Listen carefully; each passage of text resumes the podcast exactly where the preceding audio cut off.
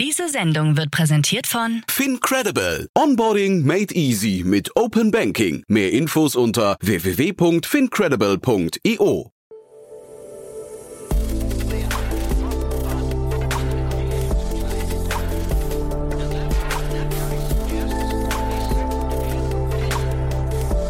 Startup Insider Daily.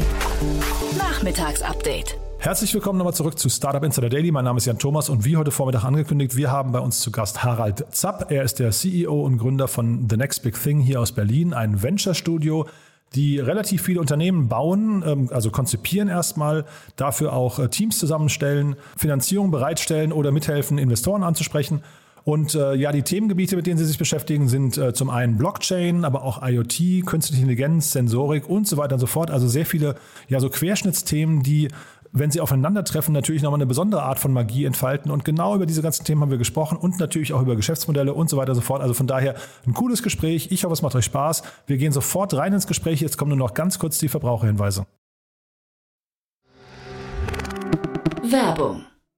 Hi, hier ist Nina, Content Managerin bei Startup Insider. Suchst du deine nächste große berufliche Herausforderung? Dann melde dich bei uns. Wir suchen aktiv nach neuen Teammitgliedern, die Startup Insider zum führenden Informationsmedium der deutschsprachigen Startup-Szene machen wollen. Aktuell suchen wir Sales Manager, Customer Success Manager, Finanzmanager sowie Werkstudenten in den Bereichen Sales, Product und Content. Aber auch wenn keine passende Stelle dabei ist, melde dich trotzdem bei uns. Wir suchen immer nach leidenschaftlichen Menschen, die mit Startup Insider Großes bewegen wollen. Also, um mehr zu erfahren und dich zu bewerben, geh jetzt ganz einfach auf startupinsider.de/slash insider.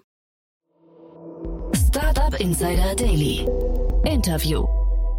Cool, ja, ich freue mich. Harald Zapp ist hier, äh, CEO und Gründer von Next Big Thing. Hallo Harald. Ja, grüß dich. Hallo. Ja, ja, toll, dass du da bist. Wir sprechen vor dem Hintergrund eurer Finanzierungsrunde. 19 Millionen Euro habe ich hier stehen. Herzlichen Glückwunsch. Ja, danke schön. Ja, was macht ihr denn mit dem Geld? Ja, gründen Firmen. So ungefähr zehn Stück pro Jahr. Das ist so unser Plan. Mhm. Und äh, dafür haben wir natürlich, wie du schon gelesen hast, äh, recht interessante Investoren äh, so, sogenannte Hidden Champions aus Deutschland gewinnen können, mhm. was mich sehr freut, weil das ist genau halt die Intention für den Wirtschaftsstandort Deutschland, äh, deutlich mehr zu tun und die Verbindung auch zur Industrie zu suchen. Ja, ihr bezeichnet euch als Venture Studio, ist das richtig? Absolut richtig, ja. korrekt. Was ist die Abgrenzung zu einem Company Builder? Ja, dass wir im Prinzip von der, von der Ideation, also von der Idee bis halt, sag mal, Inkubation, Beschleunigung, Acceleration bis hin zum Operational VC uns quasi als technologischer Co-Founder positionieren. Und das ist halt gerade in dem Segment Maschinenökonomie und Business to Business imperativ. Mhm. Es gibt halt viele, ja, wie soll ich sagen, talentierte Gründer, Gründerinnen, die äh, super Ideen haben, aber halt, sag mal, von dieser Komplexität gerade in dem Umfeld Maschinenökonomie erschlagen werden. Und da suchen sie definitiv halt einen kompetenten Partner, der halt so wie, sag mal, das Company Building auch als, sag mal, den kompletten Lebensweg der Firma begleiten kann, aber ein sehr, sehr großer Schwerpunkt hat auch auf die Technologie, IoT, Blockchain, künstliche Intelligenz auf Embedded Devices das ist ja alles so im Prinzip das, was wir bespielen.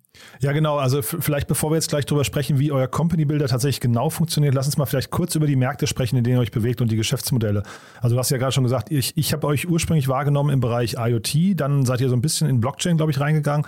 Jetzt habe ich hier KI noch gelesen und du sagst es gerade auch Embedded Devices. Also vielleicht kannst du mal so ein bisschen einfach mal beschreiben, was sind so eure Kernbereiche? Naja, du hast ja vielleicht mitgekriegt, dass wir ähm, äh, Relais gegründet haben und also ich Relais gegründet habe, stehe sehr stark in dem Bereich IoT, weil damals halt die Zeit reif war für eine Plattform, für Internet der Dinge.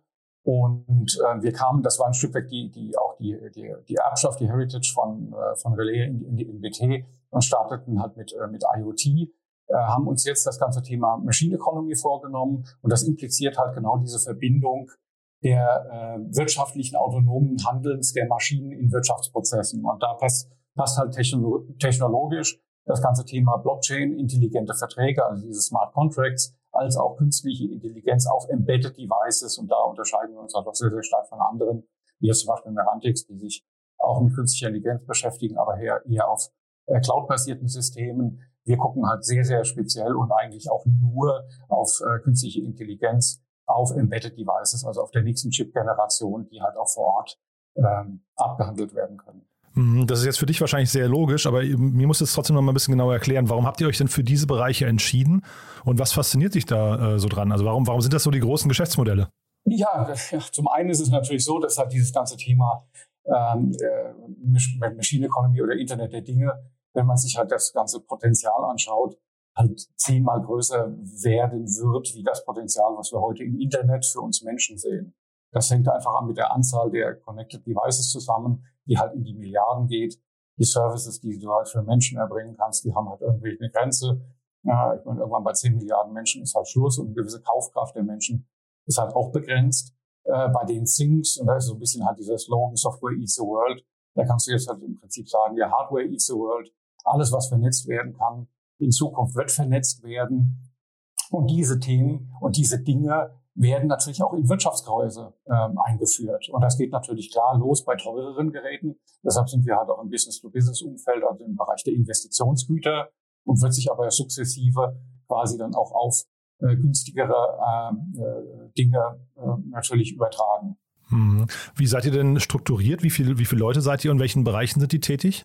Also wir sind 50 Leute. 50, wow. 50, genau. Und ähm, rund die Hälfte äh, beschäftigt sich ausschließlich mit technischen Domänen. Also das sind wirklich Raumfahrttechniker, Ingenieure, wie gesagt, Embedded, PC, PCB-Layout, äh, also alle Leute, die sich wirklich tief mit der Technologie auseinandersetzen.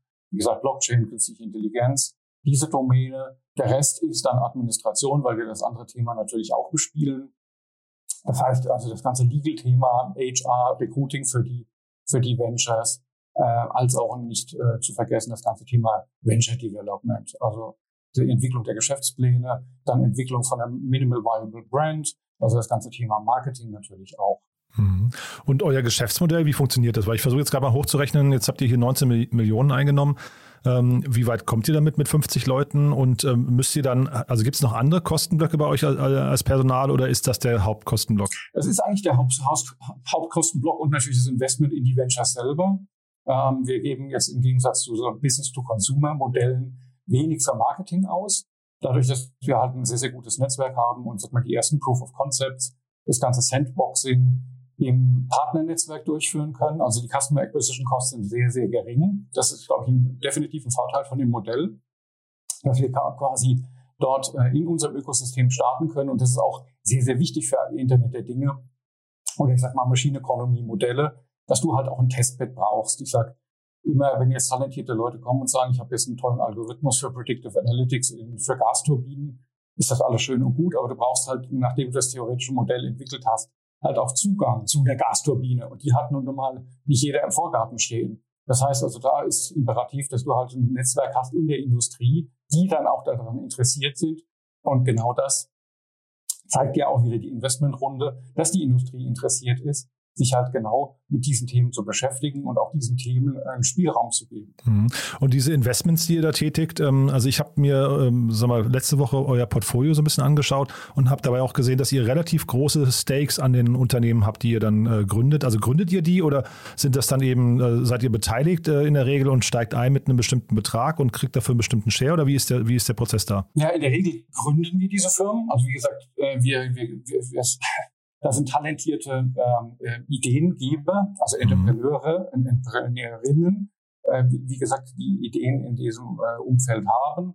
Wir, wir gucken uns die Ideen an, prüfen die nach A, auch technologischer Machbarkeit, auch dann nach Potenzial. Und mein heißt nicht umsonst Next Big Thing, um ein bisschen zu gucken, nicht, dass wir das nächste große Ding sind, sondern dass wir das nächste große Ding enablen äh, im Umfeld von Business to Business. Und äh, entwickeln dann zusammen mit den Gründer, Gründerinnen diese Firma. Und das muss man sich dann halt so vorstellen, dass dann halt, sag mal, zwei äh, am Start sind, die dann komplementiert werden in der ersten Phase von eventuell so um die acht Leute von der NWT in den verschiedensten Disziplinen. Mhm. Um halt ja, ja. im Venture Design Prozess, den wir halt auch mehr und mehr jetzt über die Jahre geschärft haben und dort auch verschiedene Meilensteine haben, halt weiterentwickeln und sukzessive dann halt auch genau das immer dort entwickeln, was dann gebraucht wird. Also wenn jetzt zum Beispiel halt, ich sage ja, es fußt ja alles auf Technologie, also muss ja auch ein Stück weg ein MVP, also Minimal Viable Product gebaut werden, was dann in meinem Feld vertestet werden kann, wo der Kunde auch mal gucken kann, dass das wirklich, wirklich läuft und nicht nur einfach ähm, PowerPoint ist und äh, dann dementsprechend halt auch die Verbesserungen durchgeführt werden können. und so weiter und so fort. Und diese Iterationsschritte, also diese Agilität, die man normalerweise vom Softwarebau kennt, die haben wir auch ein Stück weit auf die Hardwareentwicklung übertragen. Mhm. Jetzt sagtest du eingangs, dass ihr zehn oder bis zu zehn Firmen pro Jahr gründet. Ich habe mhm. gesehen auf der Webseite, 15 Firmen sind im Portfolio. Das genau, heißt, 16, ihr habt, ja, oder 16 Jahre habt, mhm. habt ihr die Schlagkraft jetzt quasi erhöht, ja? Richtig, richtig. Naja, das ist ganz klar. Wir selber sind ja auch gestartet als ein Startup. Also dieses ganze Thema äh, Startup Studio, Venture Studio ist ja mittlerweile ist eine feststehende Terminologie. Wo wir gestartet haben, äh, gab es das ja noch gar nicht. Also wir, wir waren eigentlich da Vorreiter, wenn man mal so möchte und auch mit der Spezialisierung auf ein gewisses Themenfeld. Und äh, mussten natürlich selber erstmal gucken und ein Stück weg waren die Anfangsjahre auch, wie ich würde es mal so als Manufaktur beschreiben. So, und jetzt sind wir halt in dem Stadium, wo wir sagen, ja, jetzt hat das natürlich einen gewissen Plattformcharakter. Und auf diesen Plattformcharakter können wir natürlich jetzt skalenmäßig äh, die, die Anzahl der Firmen, die wir bauen, hochfahren.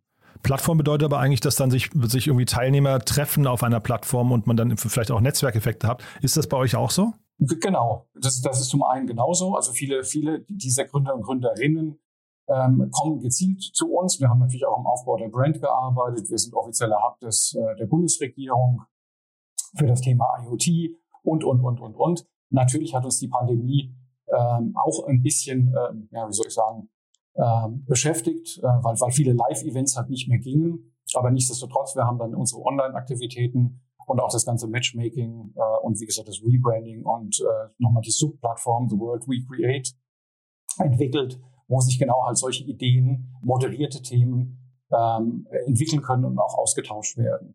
So, und dann kommen die Ideen, wie, wie gesagt, zu uns und äh, werden dann geprüft und dementsprechend halt weiterentwickelt. Und mit Plattform meinte ich, A, ja das, dass ich halt na, logischerweise Leute auf einer Plattform austauschen kann, online wie auch physisch. Äh, aber wie gesagt, pandemiebedingt ist es halt, äh, wie wir alle wissen, im Moment ein bisschen schwierig. Aber was ich mit Plattform meine, ist halt auch eher so aus dem Automobilbau gesehen, dass wir jetzt halt eine gewisse, ähm, gewissen Prozess haben, wie wir halt Firmen bauen können und sind, sag mal, von der Manufaktur jetzt wieder einen Schritt weiter. Ja, und in diesem Prozess, wenn man jetzt mal auf euer Portfolio schaut, in wo, in welchen Stadien sind quasi die einzelnen Firmen, die ihr gerade habt? Ja, das ist höchst unterschiedlich, muss man sagen. Also wir haben halt mit, mit, ähm, mit Mieter und ähm, es, es ist nie, was, was, was die Älteren sind, die haben natürlich einen ganz anderen Status, also zwischen CD und Series A, wenn man mal so möchte, oder Weave. Ähm, und äh, jetzt halt eine, eine Vielzahl von neueren, die ähm, ja den Status sind, dass sie halt mal zwei Leute sind, fünf Leute sind, die teilweise auch noch von uns selbst finanziert werden. Also auch jetzt noch überhaupt gar nicht in die externe äh, Finanzierungssuche gehen. Hm. Welche, welche von den Unternehmen begeistern dich so am meisten? Also was sind so die, die Geschäftsmodelle, wenn du jetzt, ähm, also das gibt es ja wahrscheinlich häufiger, dass du irgendwie pitchen musst oder ihr pitchen müsst, euch irgendwie bei großen ja, Partnern vorstellt. Klar. Dann gibt es ja wahrscheinlich so ein paar Referenzcases, die ihr vorstellt, ne? Ja, sicherlich. Also ich meine, es ist immer schwer, wenn man ähm, 16 Kinder hat, dann eins zu loben oder eins herauszustellen.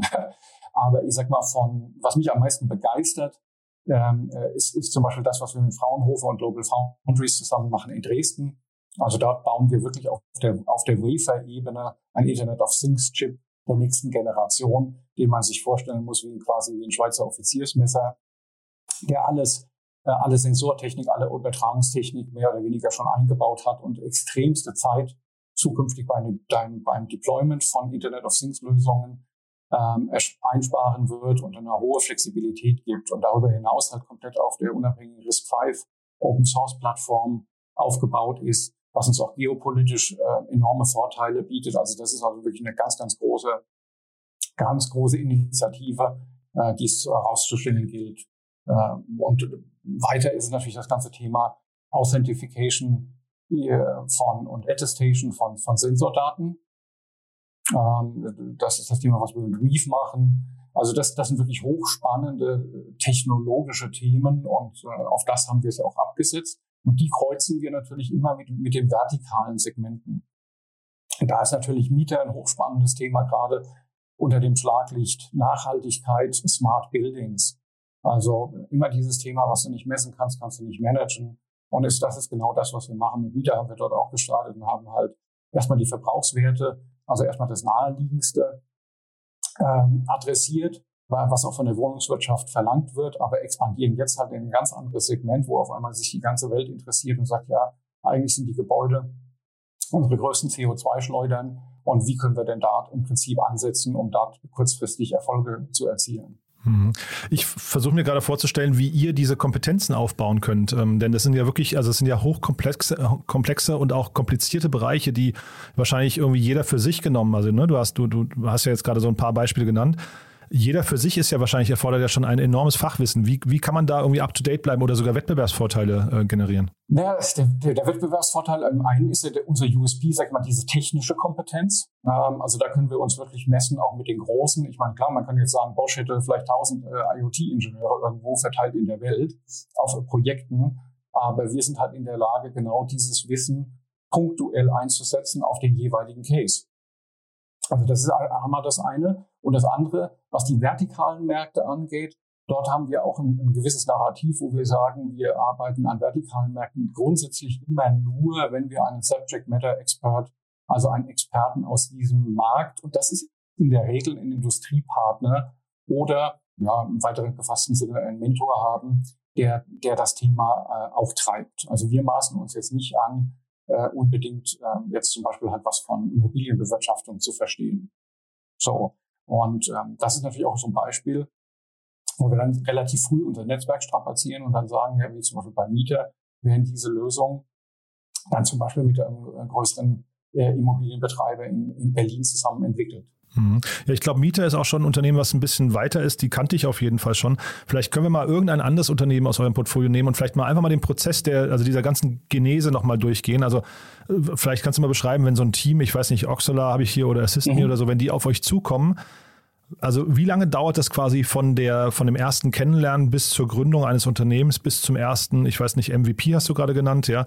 Wie ist dieser Prozess und was was nehmen die auch mit diese ganzen äh, Persönlichkeiten dann? Ja, also wir haben jetzt ähm, wie gesagt auch nochmal aus unserem Prozess gelernt und haben den nochmal geschärft. Wir haben also quasi eine, ein, ein quasi ein EER-Programm vor die Gründung gesetzt ähm, und das äh, dauert äh, also Entrepreneur in Residence heißt das, ja? Korrekt, ja. Mhm. Dankeschön. Mhm. Ähm, das dauert typischerweise drei Monate und beschreibt halt genau diesen Prozess vom ersten Kennenlernen, äh, Zusammenarbeiten bei der, an der Validierung der Idee bis zur Gründung.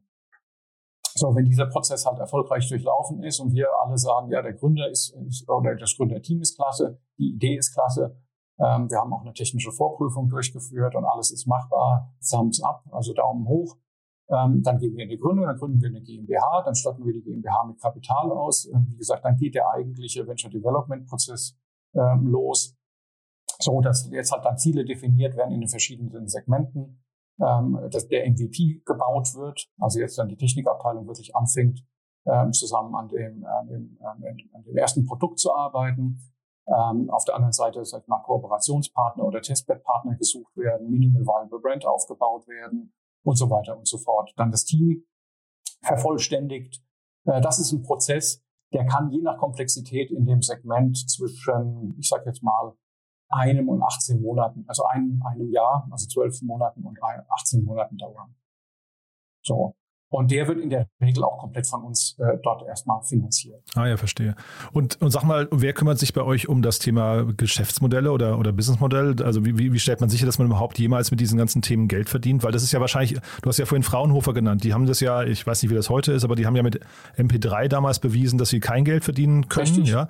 Ähm, äh, wie ist das bei euch? Also wie stellt ihr sicher, dass es quasi nicht nur schöne Ideen sind? Weil also die Ideen, die ich hier gesehen habe im Portfolio, die klingen natürlich erstmal auf den ersten Blick alle super. Aber hinterher geht es ja wahrscheinlich auch darum, dass man ja irgendwann in der Lage ist, jedes für sich dann irgendwie tragfähig zu machen. Ne? Ja, perfekt. Aber das ist noch ein gutes Beispiel, gerade mit Fraunhofer. Also das Thema, was wir, äh, was ich vorhin angesagt habe mit, mit Sensri und was wir dort in Dresden mit Fraunhofer entwickeln. Und da war es genau von mehr oder weniger gefordert, dass es auch eine Vermarktungskompetenz gibt, dass also nicht nur technologisch gesagt wird, okay, wir bauen jetzt halt irgendwie einen Chip und so weiter und so fort, sondern es wurde relativ früh genau so einen Partner wie die NBT gesucht, der sagte, was macht ihr? habt das Know-how, ihr habt die Zugänge A zur Industrie und zur Startup-Szene, die sich damit beschäftigt. Und wie muss denn so ein, ein Internet of Things Chip der nächsten Generation ausgestattet sein? Ja, das heißt also, welche Funktionalität braucht der? Und genau in diesen Sparring sind wir gegangen, dass wir halt nicht einfach nur sagen, okay, wir machen das technologisch Machbare und entwickeln das und das verschwindet dann in der Glasvitrine oder im schlimmsten Falle oder wie auch immer, wird dann von anderen aufgenommen wie MP3 und dann zum weltführenden Erfolg weiterentwickelt, sondern dass wir gleich zusammen an einem Strang ziehen und sagen, okay, ihr habt die technische äh, äh, wie sagen, Kompetenz. Ich meine, da haben 180 Entwickler drei Jahre dran gearbeitet an, an dem Layout für den Chip von Fraunhofer. Das kann jetzt zum Beispiel eine NBT nicht leisten, unmöglich. Aber wie schon gesagt, wir steuern halt hier jetzt unsere Marktkompetenz zu und sagen, was macht, wenn so ein Chip auf den Markt kommt, dann braucht er zum Beispiel halt ein Trusted Execution Environment, der muss ein Wallet halten können, der braucht dies, der braucht das, weil wir halt eher von der Geschäftsmodellidee auf solche Sachen drauf gucken und nicht nur einfach von der Technologie. Aber das sind ja wahrscheinlich dann auch irgendwie, wie nennt sich sowas, Business Architects oder sowas, die man dann braucht im Team. Ne? Mhm, genau, ein ja. Stück weg. Und das machen halt unsere Venture Developer. Aha, ja, super spannend. Ich hatte in eurer Pressemeldung gesehen, ich glaube, es war Röll und Partner, die gesagt haben, sie äh, freuen sich, dass sie, dass sie oft mit Geschäftsmodellen und Ideen und auch Startups auf, äh, auf euch zukommen können und ihr die dann evaluiert. Ist das auch so ein typischer Fall? Ja, das ist ja durchaus. Also wir haben ja idealerweise drei Quellen der Inspiration. Also da habe ich einen extremsten Wert drauf gelegt, weil wir kennen ja verschiedene Company Building oder whatsoever Modelle, die äh, stark starten und dann halt auch stark nachlassen, weil ihnen schlussendlich halt die Ideen ausgehen, weil sie dann, sag ich mal, den Ablauforganisation stehen haben, aber schlussendlich die Ideen entweder alle abgegrast sind oder es halt halt vergleichbare äh, Modelle gibt, weil, weil die Markteintrittsbarriere relativ gering ist. Deshalb ist bei uns ein Hauptaugenmerk wirklich an der Ideengenerierung. Und typischerweise haben wir halt drei Quellen. Das ist der, Start, der klassische Entrepreneur, Entrepreneurin, äh, die zu uns kommt. Die haben wir ja jetzt schon oft beschrieben. Dann sind es eigene Ideen, die in der NWT entwickelt werden. Das sind aber meistens nur horizontal-technologische. Das sind nie vertikale. Also, wenn wir quasi auf unserer Plattform, und hier meine ich eher auf unserer Produktionsplattform merken, dass uns ähm, eine Schlagschraube im übertragenen Sinne fehlt, ähm, dann gucken wir auf den Markt, oh, um die Schrauben schneller reinzukriegen. Ähm, ähm, gibt's gibt's dieses Tool? Und wenn es dieses Tool nicht gibt, dann bauen wir es, weil wir glauben, ja, in Zukunft brauchen halt auch nur mehr Leute dieses Tool. Hm. Also bestes Beispiel ist da zum Beispiel Machinas. Da geht es um das ganze Thema Federated Learning Konzepte für künstliche Intelligenz auf Embedded Devices. Hm. Also wo wir sagen, okay, das ist ein hochspannendes Thema äh, und wir merken ganz einfach dadurch, dass wir uns Tag ein, Tag aus mit diesem Thema beschäftigen, dass das ein ganz, ganz großes Thema werden wird. Ja, weil in, in proprietären Landschaften wie zum Beispiel Tesla funktioniert das ganz gut. Das heißt, ein Tesla lernt was, der nächste Tesla lernt was, der übernächste lernt was und irgendwann wissen es alle in relativ schneller Zeit.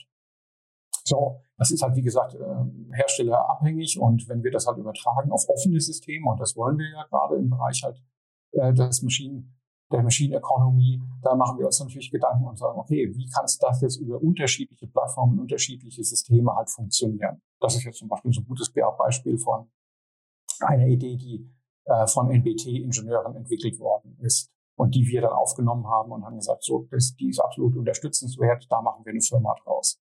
So. Und die dritte Komponente äh, sind natürlich Industriepartner. Na, ist natürlich die deutsche Wirtschaft, ein Stück weg die Hidden Champions, die auch unter anderem jetzt bei uns investiert sind, die sagen, ich habe Ideen, aber ich weiß ziemlich genau, A, ich muss mich um mein Kerngeschäft kümmern, äh, B, ich habe vielleicht Standortnachteile, die in der analogen Welt äh, gut funktioniert haben, aber in der digitalen Welt äh, bekomme ich halt die digitalen Champions äh, nicht an meinen Standort.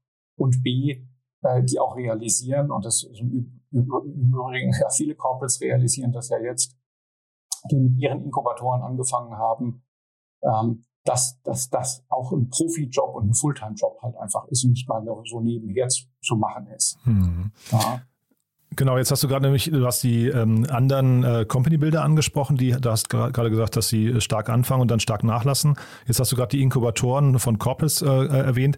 Also es gibt ja viele Modelle, die es versucht haben. Finlieb zum Beispiel ging eine, ging eine Riesendiskussion durch die, durch die Medienlandschaft, ähm, weil die ja im Prinzip sich ein bisschen weggedreht haben vom Thema Company Building, haben das zumindest offiziell so verkündet, waren aber eigentlich von außen betrachtet sehr erfolgreich. Haben wir jetzt auch ähm, super starke mit der Solaris Bank und so weiter, super starke Cases.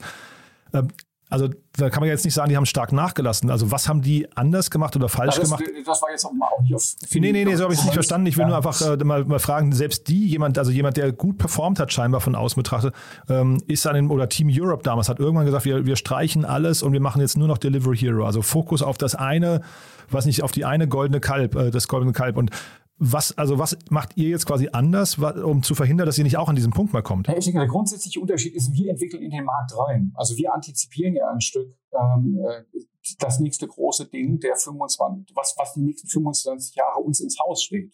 Wir gucken uns ja nicht das Hier und Jetzt an und entwickeln und sagen, okay, wir revolutionieren jetzt im Prinzip oder disruptieren jetzt ein, ein gewisses existierendes System, wie jetzt zum Beispiel das Bankensystem oder, oder, oder.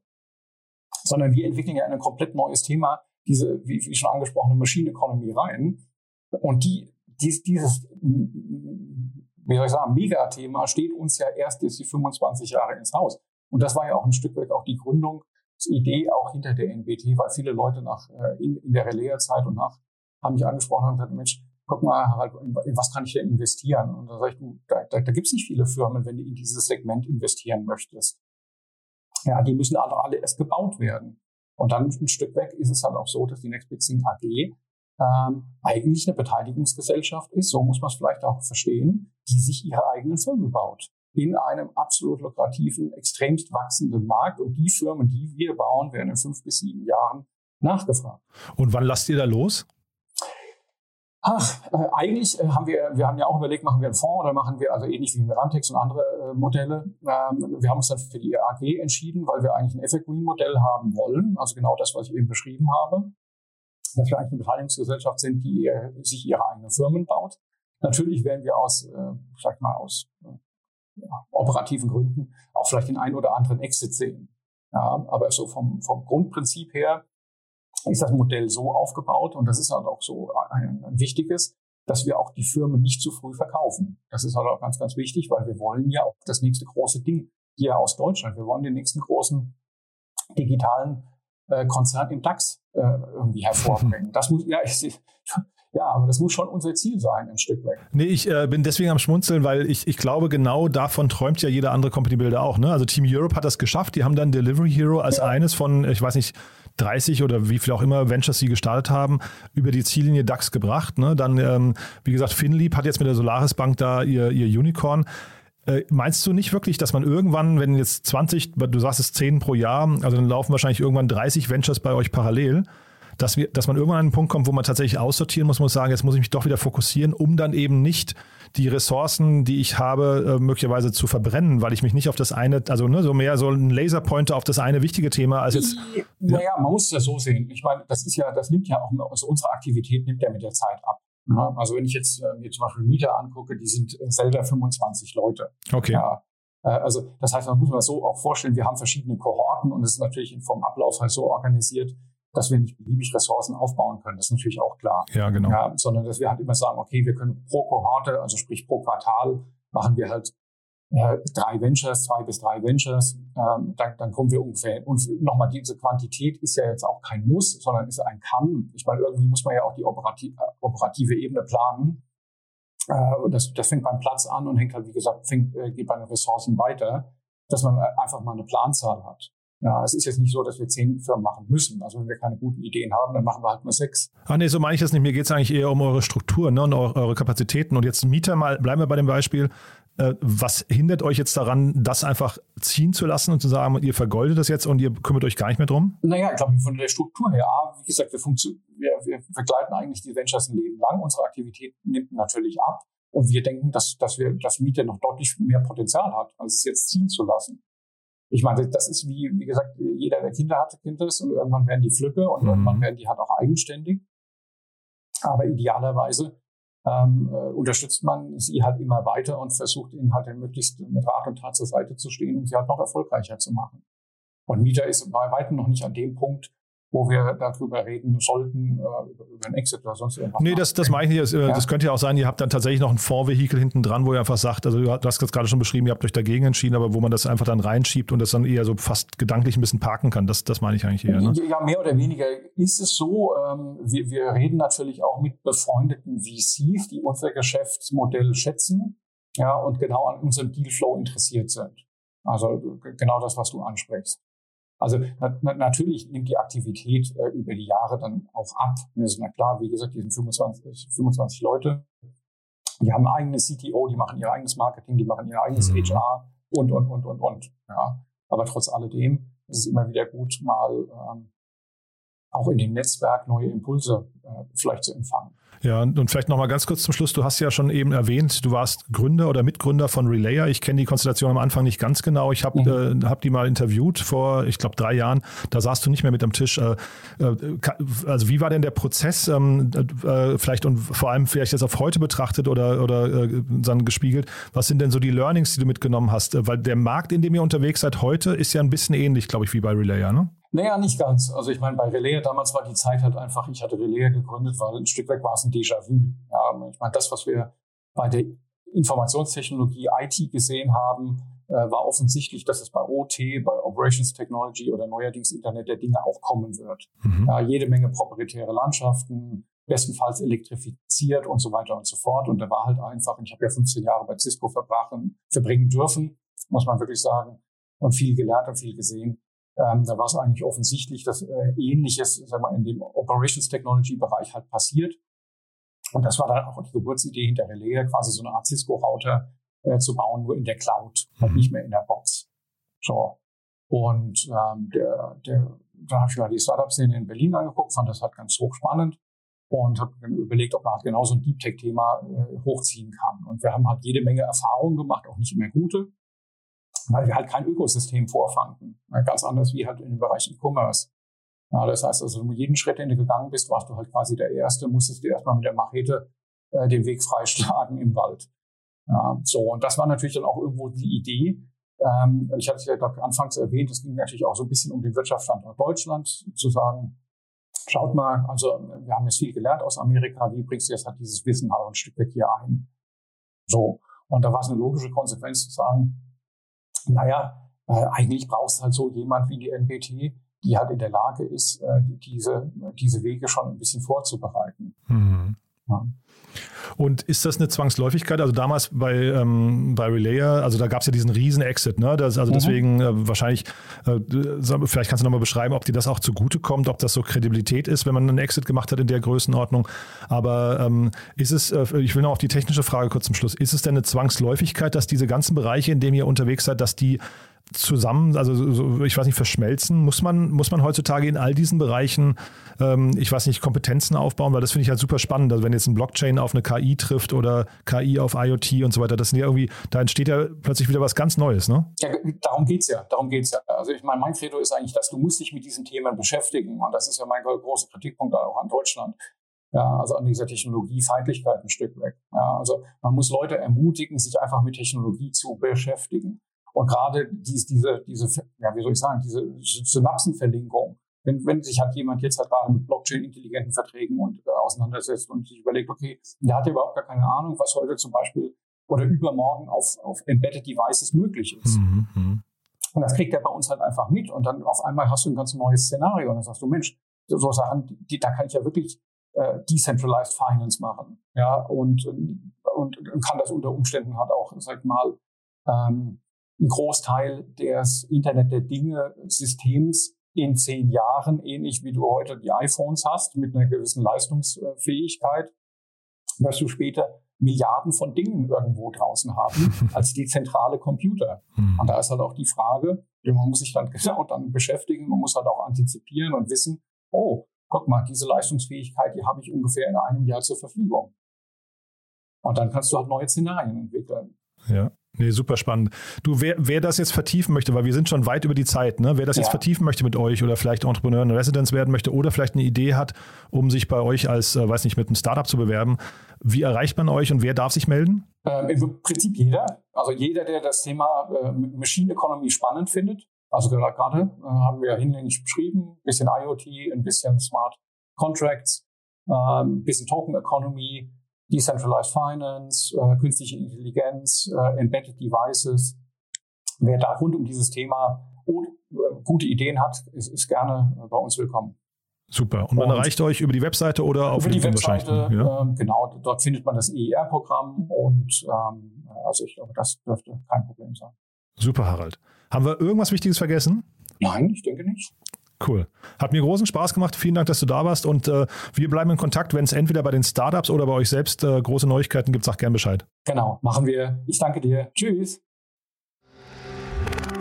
Werbung Hi, ich bin Paul, Product Manager bei Startup Insider und hier, um dir kurz unser Podcast-Verzeichnis vorzustellen. Mit einer wachsenden Liste von bereits über 10.000 Episoden ist unser Podcast-Verzeichnis die größte Sammlung deutschsprachiger Podcasts rund um die Themen Unternehmertum, Technologie, Digital Marketing und mehr.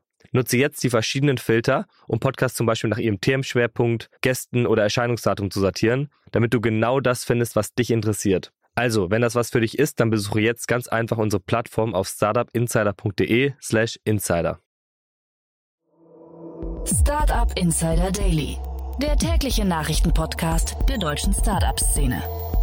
Das war's für heute. Das war Harald Zapp von Next Big Thing. Ich hoffe, es hat euch Spaß gemacht. Ich fand's hochinteressant und ihr wisst ja wie immer die Bitte, wenn es euch gefällt, denkt doch mal kurz drüber nach, wem es noch ansonsten gefallen könnte, wen diese Themen interessieren könnten.